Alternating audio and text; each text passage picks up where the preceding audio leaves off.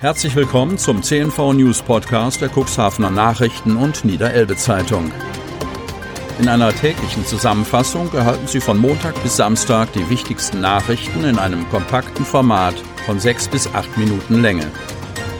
Am Mikrofon Dieter Bügel. Vor den News gibt es einen kurzen Werbespot in eigener Sache.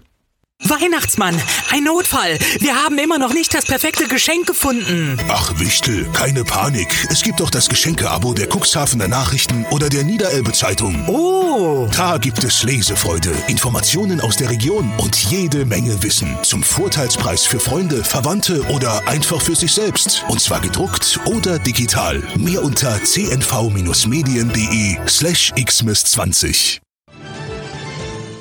Und jetzt zu den News. Freitag, 4. Dezember 2020.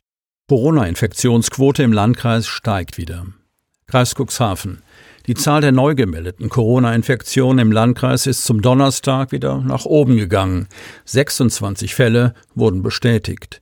Die Gesamtzahl der Infektionen beträgt 1326, von denen noch 142 akut sind. Acht Personen werden stationär versorgt, sechs davon intensivmedizinisch. Durch die Zunahme der Neuinfektionen ist auch die Sieben-Tage-Inzidenz im Kreis gestiegen. Die Infektionsquote, also die Neuinfektion pro 100.000 Einwohner über sieben Tage, beträgt jetzt 44,37. Impfen auf dem Dorf lautet die Strategie. Kreis Cuxhaven. Cuxhaven soll zwar die Basis eines Impfzentrums werden, doch der Landkreis setzt angesichts der Größe des Cuxlandes auf mobile Teams, die den Impfstoff gegen das Coronavirus den Menschen vor Ort spritzen. Das unterstrich Sozialdezernent Friedhelm Ottens. Um diese Teams bilden zu können, sucht die Verwaltung dringend qualifiziertes Personal. Die Absprachen über die Einrichtung eines regionalen Impfzentrums in Cuxhaven laufen auf Hochtouren. Noch vor Weihnachten sollen die logistischen Fragen geklärt und die Einrichtung betriebsbereit sein. Um die Aufgabe bewältigen zu können, laufen, so Ottens, auch Gespräche mit dem DRK Cuxhaven-Hadeln und dem DRK Kreisverband Wesermünde, die aber noch nicht abgeschlossen sind. Zugleich dämpfte er die Erwartungen, dass es neben Cuxhaven in Stotel noch ein weiteres Zentrum geben werde. Die Chancen bezeichnete er als gering.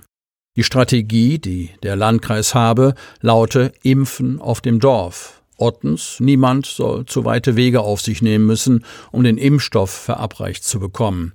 Daher werde man in den einzelnen Orten mit mobilen Teams unterwegs sein. Klar sei, dass zunächst unter anderem die Bewohner und das Personal in stationären oder teilstationären Pflegeeinrichtungen zum Zuge kommen. Das werde wahrscheinlich mehrere Wochen in Anspruch nehmen.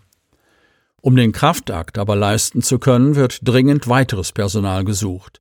Es ist unser erklärtes Ziel, mit den Impfungen umgehend beginnen zu können, sobald ein Impfstoff zur Verfügung steht, betont Landrat Kai-Uwe Bielefeld. Deshalb müssen wir sehr kurzfristig entsprechendes Fachpersonal finden, so Bielefeld. Man suche Ärztinnen und Ärzte, impfbefähigte Personen, wie zum Beispiel Krankenschwestern und Pfleger, Laborkräfte, aber auch nichtmedizinisches Personal, unter anderem Verwaltungskräfte. Inzidenz gemeinsam sinnvoll. Cuxhaven. Müsste die Corona-Ampel für die Stadt Cuxhaven nicht eigentlich auf Rot stehen, weil sie als Ballungszentrum gilt? Experten erklären, warum der ganze Kreis zählt. Die Frage, ob Cuxhaven als Stadt mit knapp 50.000 Einwohnern bei der Berechnung der Corona-Inzidenz, also der Infektionsquote auf 100.000 Einwohner gerechnet, anders betrachtet werden müsste als der deutlich geringer besiedelte Landkreis, taucht immer wieder auf. Die Antwort ist wie so häufig in diesen Zeiten nicht ganz einfach. Doch im Prinzip besteht Einigkeit. Eine gesonderte Betrachtung macht nur wenig Sinn. Das Land Niedersachsen hat festgelegt, dass die Inzidenzen auf Landkreise und kreisfreie Städte gerechnet werden, erklärt Marcel Kolbenstädter, Sprecher der Stadt Cuxhaven, die Rechtslage. Cuxhaven falle als Kreisstadt deshalb, ebenso wie die Städte Geestland und die Gemeinde Wurster Nordseeküste, in die Wertung des Landkreises Cuxhaven. Dies macht in unserer Region absolut Sinn, da sich das Gesundheitsamt beim Landkreis befindet und der Landkreis somit auch das Recht hat, bei verschiedenen Szenarien durch Allgemeinverfügungen reagieren zu können, bewertet Kolbenstädter. Auch die Erfassung der Corona-Fälle finde ausschließlich beim zuständigen Gesundheitsamt statt. Sein Landkreiskollege Michael Lechlein pflichtet Kolbenstädter bei und ergänzt, auch uns erreichen im ländlichen Raum immer wieder Bitten, bei den Gemeinden und Samtgemeinden zu differenzieren. Manche Gemeindeteile haben aber teilweise nur 300 Einwohnerinnen und Einwohner, sodass eine Fokussierung und Stigmatisierung den jeweiligen Lagen, aber erst recht den Betroffenen nicht gerecht wird. Entscheidend für die Festlegung der Inzidenz sei die Steuerungsmöglichkeit für das zuständige Gesundheitsamt einer Gebietskörperschaft, wie sich der Landkreis in Amtsdeutsch nennt. Hoffnung auf eine gute Stintsaison. Cuxhaven. Der Optimismus scheint ihnen angeboren. Sonst wären die Elbfischer Klaus und Harald Zeeg sicher nicht in die Fußstapfen ihres Vaters Walter getreten und hätten das harte Geschäft der Harmfischerei weitergeführt. In diesen Tagen rüsten sie ihren Kutter Ostetal für den Stintfang um. In den vergangenen Wochen hatten sie dem Aal auf der Elbe nachgestellt. Jetzt hoffen sie auf eine gute Stintsaison, wobei der Markt insgesamt derzeit unter keinem guten Stern steht. Bevor sie am Donnerstag den Cuxhavener Hafen verließen, um vor dem Neufelder Ufer zu fischen, haben die Brüder bei der Kutterfischzentrale im neuen Fischereihafen vier Kübel Eis geladen. Danach ging es durch die Schleuse und auf die Elbe hinaus in Richtung Brunsbüttel. Das bevorzugte Fanggebiet, die Medemrinne, fällt in diesem Jahr weitgehend aus. Seit die Bagger dort die große Unterwasserablagerungsfläche aufspülen, ist im Umfeld an erfolgreiche Fänge nicht mehr zu denken. Eigentlich ist es für den Stinnfang noch zu früh.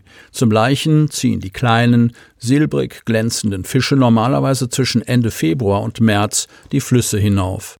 Die Wassertemperatur sollte dann um die 9 Grad betragen. Bei dem Klimawandel verschiebt sich die Fischwanderung allerdings. Die Fische erreichen die Flussmündungen von Jahr zu Jahr früher. Deshalb hoffen die Zegbrüder schon jetzt auf die ersten Stinnschwärme in der Unterelbe. Lotsenviertel erstrahlt im Lichterglanz. Cuxhaven.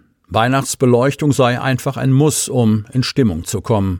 Das hat der Vorstand der Interessengemeinschaft nicht etwa aus dem Munde von Kunden, sondern auf Umwegen über ein paar Cuxhavener Konfirmanden erfahren. Wenn Kaufleute, so wie im Lotsenviertel unlängst geschehen, ihre Straße schmücken, tun die damit also nicht nur etwas für den eigenen Umsatz, sondern leisten durchaus auch einen Beitrag für die Allgemeinheit. Ganz ähnlich sieht das offenbar auch Cuxhavens Oberbürgermeister Uwe Sandja, der davon sprach, dass in diesen für viele Menschen schwierigen Corona-Zeiten buchstäblich jede Lampe, die wir entzünden, als Stimmungsaufheller fungiere. O-Ton bei einem Lokaltermin im Viertel, in dessen Rahmen sich die Interessengemeinschaft, kurz IG Lotsenviertel, mit Sandja und mit Wirtschaftsförderer Mark Itken vor einem von der Stadt gestifteten Weihnachtsbaum trafen. An der Ecke Schillerstraße, Alter Deichweg stehend, bildet die Tanne das Pendant zu vielen kleineren, von der Interessengemeinschaft aufgestellten Weihnachtsbäumen, die in der Einkaufsstraße vor den Geschäftseingängen leuchten. Mit Unterstützung aus dem Rathaus gelang es der IG nach den Worten ihres Vorsitzenden Christian Becker, in diesem Jahr 20 kleine Weihnachtsbäume zu kaufen und mit Lichterketten auszustatten. Die quer über die Schillerstraße gespannten Girlanden werden maßgeblich von den in diesem Bereich ansässigen Kaufleuten gesponsert. Becker dankte den Unterstützern. Vorstandskollegin Helga Skrandis-Brihami machte aber auch deutlich, dass dieses Engagement nicht vom Himmel fällt. Die Frage, woher das Geld kommt, ist jedes Jahr ein kleiner Krimi. Und zum Schluss noch ein kurzer Hinweis in eigener Sache.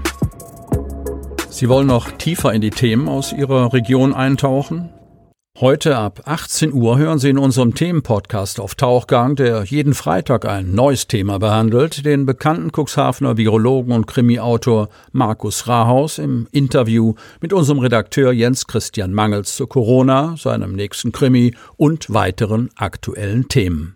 Einfach kostenlos abonnieren auf Spotify, Apple Podcast, Amazon oder auf der Startseite unseres Medienhauses unter cnv-medien.de.